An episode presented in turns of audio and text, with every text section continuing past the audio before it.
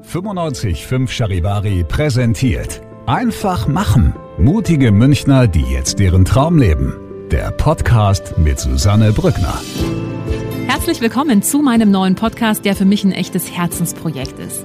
Ihr hört in diesem Podcast Menschen, die ganz mutig ihren Traum gefolgt sind, die ganz mutig ihre eigene Vision verwirklicht haben, ganz egal, was das Umfeld dazu gesagt hat, ganz egal, wie verrückt vielleicht diese Idee erstmal erscheinen mag.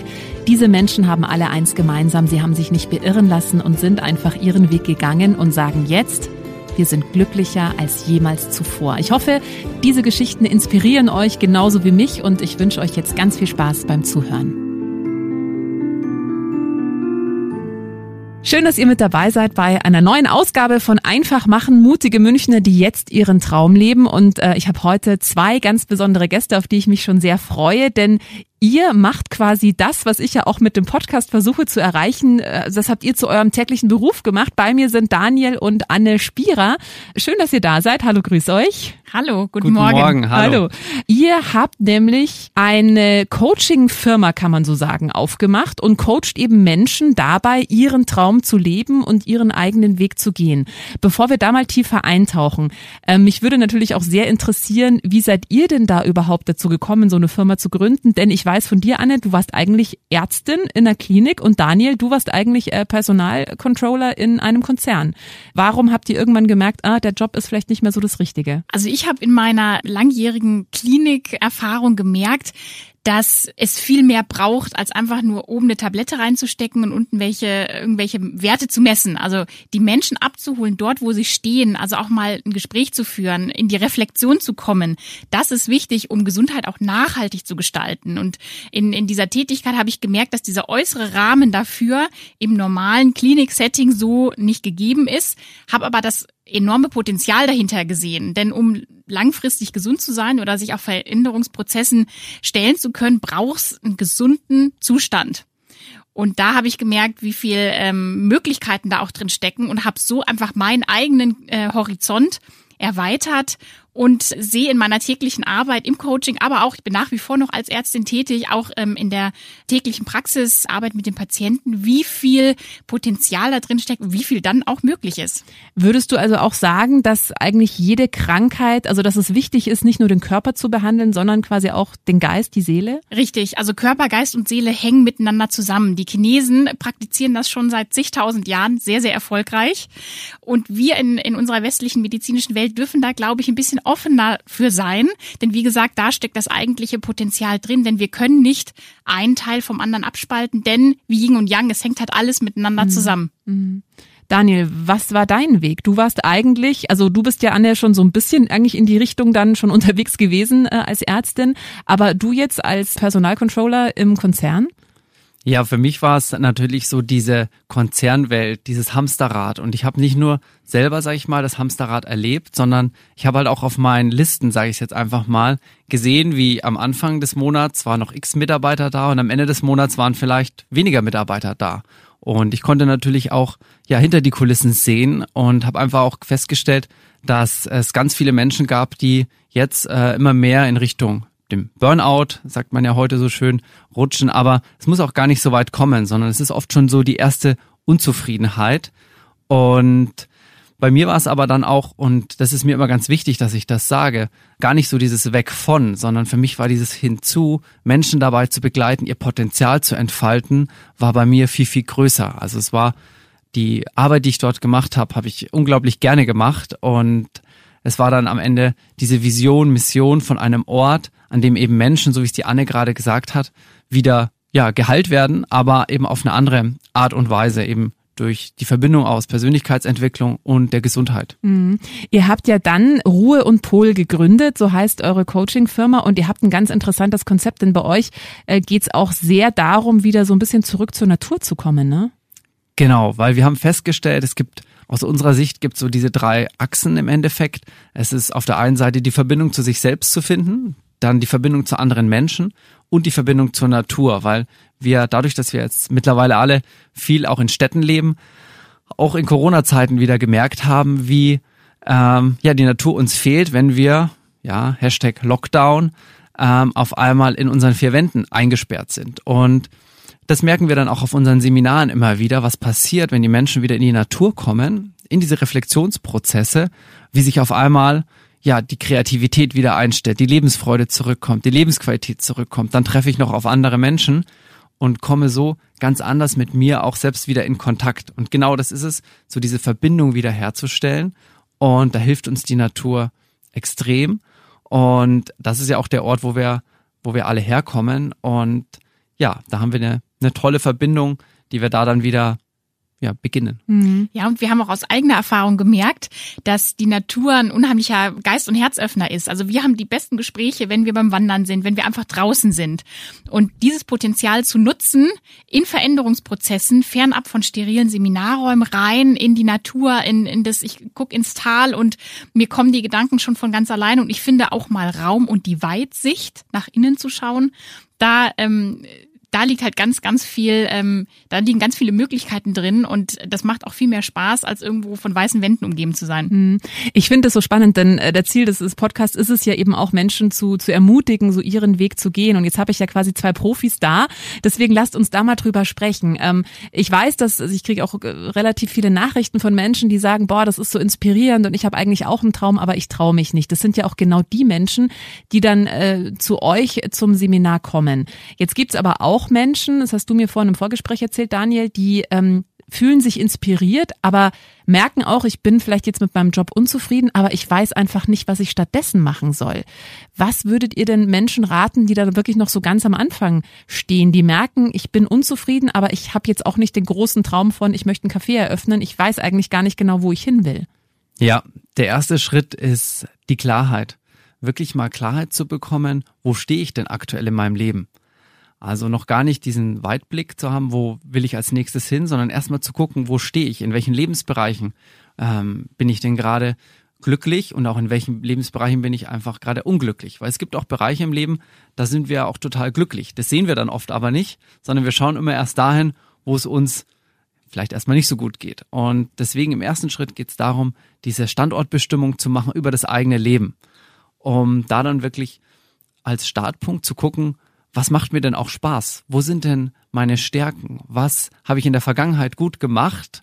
Was hat mir vielleicht auch die äh, Möglichkeit gegeben, neue Dinge mal auszuprobieren, wo ich auch festgestellt habe, da vergeht die Zeit so schnell und das ist so kurzlebig.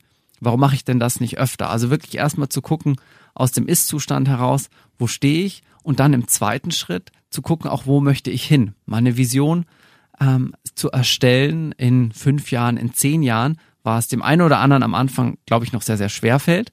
Aber je öfter man das macht, desto schneller kommt man auch in diesen Prozess rein. Und das Schöne ist dann, wenn ich weiß, wo ich hin möchte, dann ist das so wie dieses Beispiel immer mit dem rosa Elefanten. Ja, wenn wir nämlich, sag ich mal, in der Vision sonst unterwegs bin, sage ich immer, wo ich nicht hin möchte. Dann kommen wir aber meistens genau da raus, weil unser Unterbewusstsein das Wort nicht und Negationen, da gibt's kein Bild dafür. Und deswegen, wenn ich sage, denke nicht an den rosa Elefanten, denken jetzt alle Hörer an den rosa Elefanten. Deswegen ist es so wichtig, bei der Vision die positiv zu formulieren in eine Richtung, wo ich auch hin möchte, um dem Unterbewusstsein auch immer klar zu sagen, jeden Morgen und jeden Abend, das ist die Richtung, da möchte ich hin. Und dann ergeben sich schon automatisch so die ersten ein, zwei Schritte und wenn dann die Klarheit da ist, wo ich stehe und wo ich hin möchte, dann geht's an die Umsetzung. Würdest du dann quasi auch empfehlen, jetzt mal ganz praktisch, dass es auch sinnvoll ist, sich mal zu überlegen, eben du hast schon gesagt, was macht mir Spaß, was sind vielleicht Hobbys, die ich gerne mache, kann ich das vielleicht noch irgendwie beruflich dann auch ausbauen? Wären das so erste Schritte? Genau, also was auch immer super erste Schritte sind, eben genau über die Hobbys zu gehen, auch mal Freunde zu fragen, mal die Eltern zu fragen, was habe ich denn in der Kindheit ganz gerne gemacht? Das ist auch oft in Vergessenheit geraten. Mal die Arbeitskollegen fragen, für was schätzt du mich denn? Um wirklich mal so eine 360-Grad-Betrachtung zu bekommen, rundum von dem ganzen Umfeld, ähm, sich davon aber auch nicht verunsichern zu lassen, sondern auch mal auf die innere Stimme zu hören, mal zu gucken, gerade vielleicht bei so einer Wanderung in den Bergen, was kommt mir denn plötzlich? Wo treibt's mich denn hin? Um da dann auch diesen Zugang zu sich selbst, zu der Intuition wiederzufinden, raus aus dem Kopf und wieder rein in das Gefühl. Mhm. Also quasi das Gefühl da als, als Gradmesser zu nehmen. Jetzt mal angenommen, ich habe meine Vision, ich möchte ein Café eröffnen. Nehmen wir jetzt auch mal als Beispiel. Hab aber noch nie in der Gastro gearbeitet und habe totale Panik, weil ich mir denke, um Gottes Willen, wie soll ich das alles schaffen und mit Corona und die Mieten und überhaupt. Was sind denn die häufigsten Hürden, die ihr bei Menschen wahrnehmt, die schon vielleicht eine Vision haben? Also die größte Hürde ist, das Ende schon zu sehen und nicht die kleinen Schritte oder zumindest nicht die ersten Schritte. Denn der Fortschritt beginnt bei den kleinen Steps und nicht, wenn man das Ende der Treppe schon betrachtet. Und das machen ganz viele, dass sie sich zwar schon das Café vorstellen, aber der Weg dahin als Riesenberg empfunden wird, was aber eigentlich so gar nicht sein müsste. Denn wenn man da strukturiert rangeht und sich langsam herantastet, sieht man eigentlich, wie, wie viel es doch möglich ist. Und da empfehle ich immer, sich auch erst zu überlegen oder nochmal in das Gefühl reinzugehen, taugt mir das wirklich? Vielleicht auch mal zu kellnern, das einfach mal auszuprobieren, ohne diese Verantwortung gleich auf die Schultern zu laden. Also wirklich mit kleinen Schritten ranzugehen oder auch so ein bisschen sich in Cafés zu setzen und mal zu gucken, wie machen das denn andere? Wo gibt's vielleicht eine Marktlücke, eine Nische, in die ich reinrutschen kann? Denn Cafés gibt's viele, aber es geht ja drum, ein Herzensprojekt, ein Unikat, ein USP, also so ein Alleinstellungsmerkmal auch zu bilden. Also sich auch wirklich zu überlegen, was ist mir konkret wichtig? Ist es das Café an sich oder steckt vielleicht doch irgendein anderes Bedürfnis dahinter? Also auch da nochmal genauer reinzuschauen. Und das sind aber die kleinen Schritte am Anfang, die aber einen ganz großen Impact haben nach hinten raus. Das ist, glaube ich, ein ganz, ganz wichtiger Hinweis. Äh, ich glaube, das ist tatsächlich das, wo es bei den meisten dann scheitert, weil sie dann denken, es muss aber dann sofort. Und eben, wie du es so schön gesagt hast, die sehen das Ende der Treppe, aber du musst ja da erstmal hinkommen, erstmal die kleinen Schritte gehen, ja.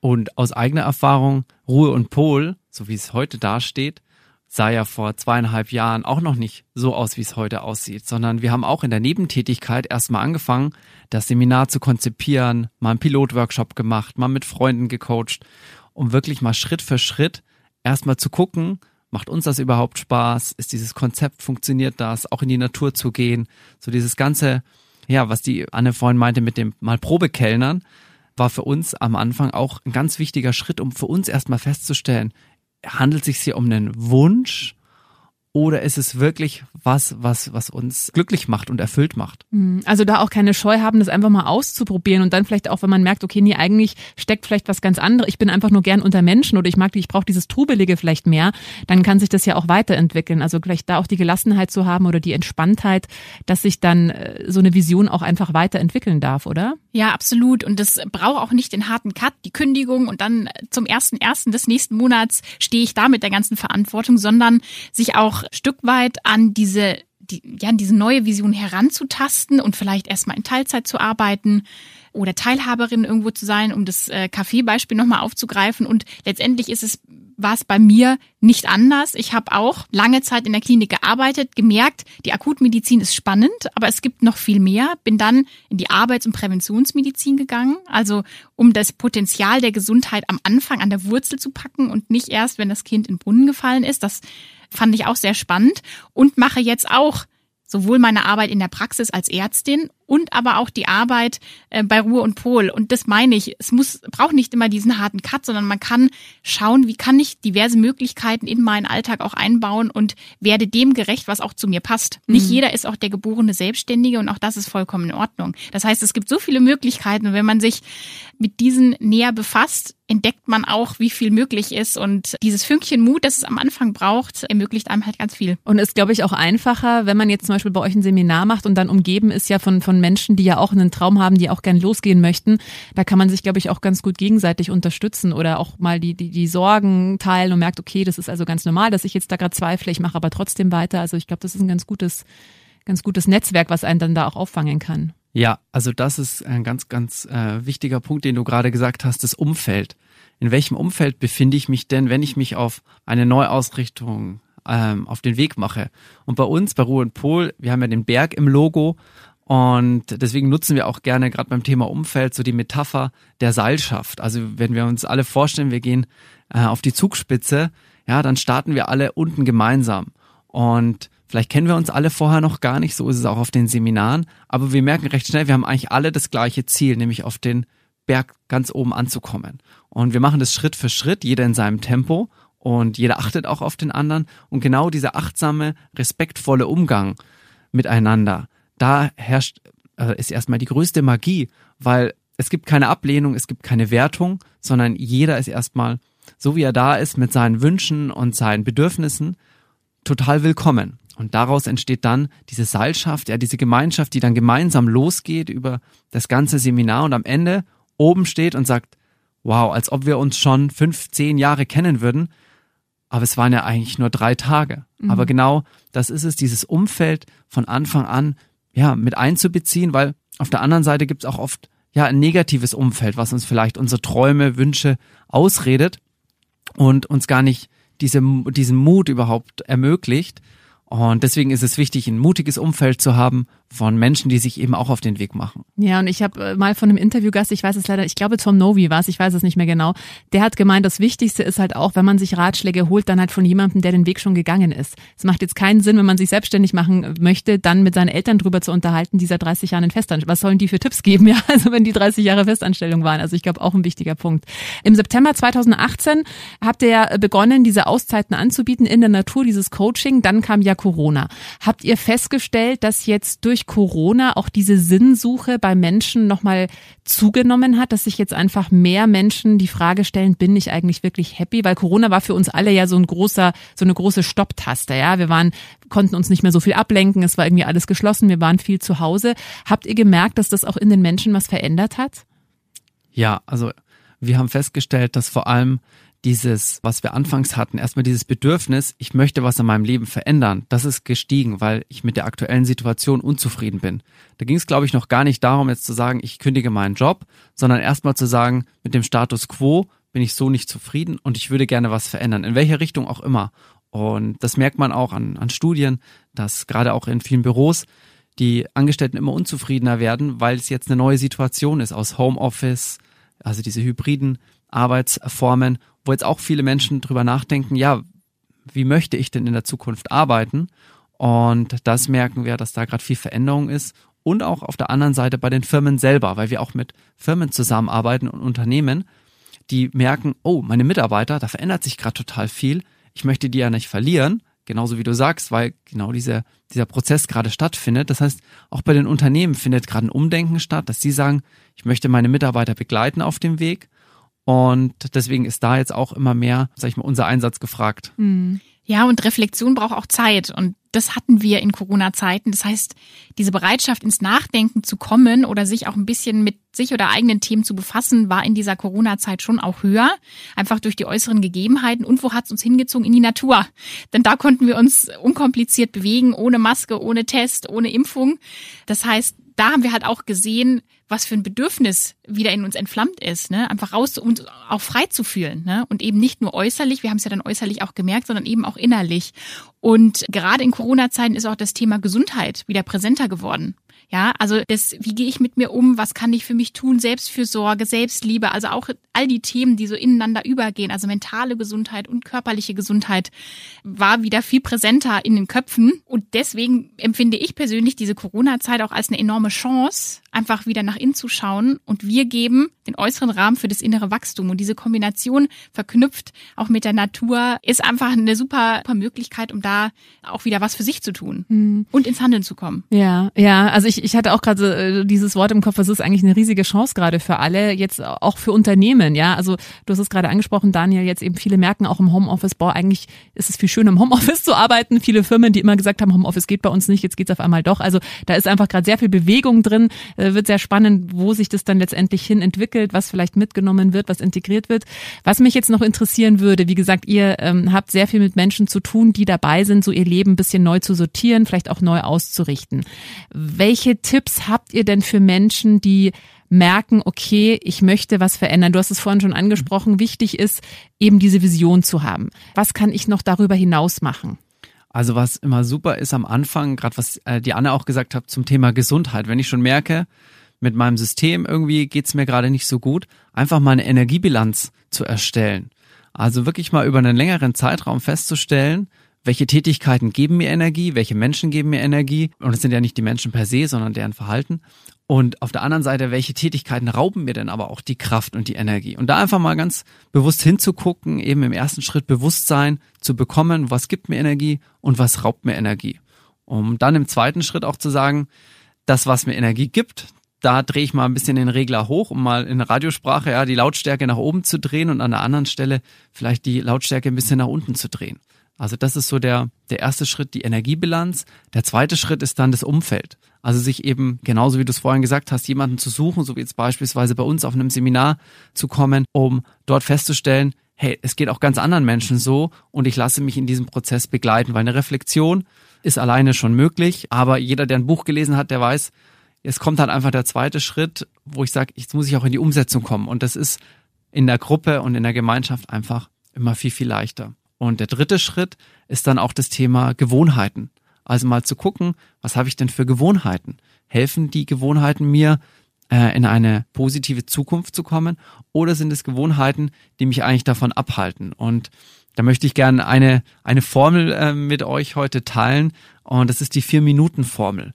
Es ist so, dass äh, wenn du vier Minuten am Tag mit einer Sache beginnst, also mit einer neuen Sache oder mit einer alten Sache aufhörst, dann ergibt das am Ende des Jahres, also vier Minuten jeden Tag, ergibt einen kompletten Tag, sind wieder 24 Stunden. Das heißt, dir wirklich zu überlegen, was mache ich vier Minuten neu und was lasse ich jeden Tag vier Minuten weg. Und das hat alleine die Auswirkung von einem gesamten Tag im Jahr, also wirklich 24 Stunden. Und das sind die Kunst der kleinen Schritte, also wirklich Schritt für Schritt erstmal zu überlegen, was kann ich verändern und dann im nächsten Schritt aber eben auch anfangen und zu starten. Ja, in die Umsetzung kommen. Ich glaube, das ist ein sehr, sehr wichtiger Punkt. Ähm, jetzt noch zum Abschluss eine Frage. Ich höre das ja selber oder wir alle kennen ja auch Menschen, die sind vielleicht unzufrieden mit ihrem Leben, mhm. mit dem Job, mit der Beziehung, mit was auch immer. Und wenn es dann darum geht, ja, verändere doch was, ja, nee, es geht aber nicht, weil. Habt ihr schon jemals einen echten Hinderungsgrund gehört oder sind es dann doch immer eher so vorgeschobene Sachen und man kann, es gibt eigentlich keinen Grund, der einen daran hindert, das zu machen, was man eigentlich möchte oder was einen wirklich begeistert? Ja, also die Gründe sind oft tatsächlich, so wie du sagst, vorgeschobene Ausreden. Das muss man wirklich so sagen, die vielleicht alle ihren Grund haben, aber auch oft eben aus der Konditionierung herauskommen, also aus der Vergangenheit. Das heißt, warum kommen diese Ausreden? Weil wir noch gar keine Referenzpunkte in der Zukunft haben, wie es eben geben kann. Das heißt, wir schauen oft in die Vergangenheit und leiten aus der Vergangenheit die Zukunft ab. Und wir müssen uns eben neue Fragen stellen, um auch neue Antworten zu bekommen. Und das ist eben so, sag ich mal, der größte Grund, wenn ich eine Ausrede habe, erstmal zu gucken, wieso denn eigentlich nicht. Also wirklich da nochmal tiefer reinzugehen, nochmal das wirklich zu hinterfragen, Schritt für Schritt, weil am Ende ist alles möglich. Mhm. Das war ein sehr schönes Schlusswort und ihr unterstützt eben Menschen dabei, also die eben gerade auf dieser Reise sind, die gerne was verändern möchten. Äh, Ruhe und Pol heißt eure Coaching-Firma, da kann man sich eben Auszeiten nehmen mit euch zusammen in der Natur, sich neu ausrichten. Das war sehr interessant. Vielen Dank, dass ihr da wart. Danke dir auch. Danke dir für das Interview. Wenn dir diese Folge gefallen hat, dann äh, freue ich mich sehr, wenn du meinen Podcast abonnierst, wenn du ihn teilst oder wenn du mir einen Kommentar da lässt. Einfach machen. Mutige Münchner, die jetzt ihren Traum leben. Präsentiert von 955 Charivari. Wir sind München.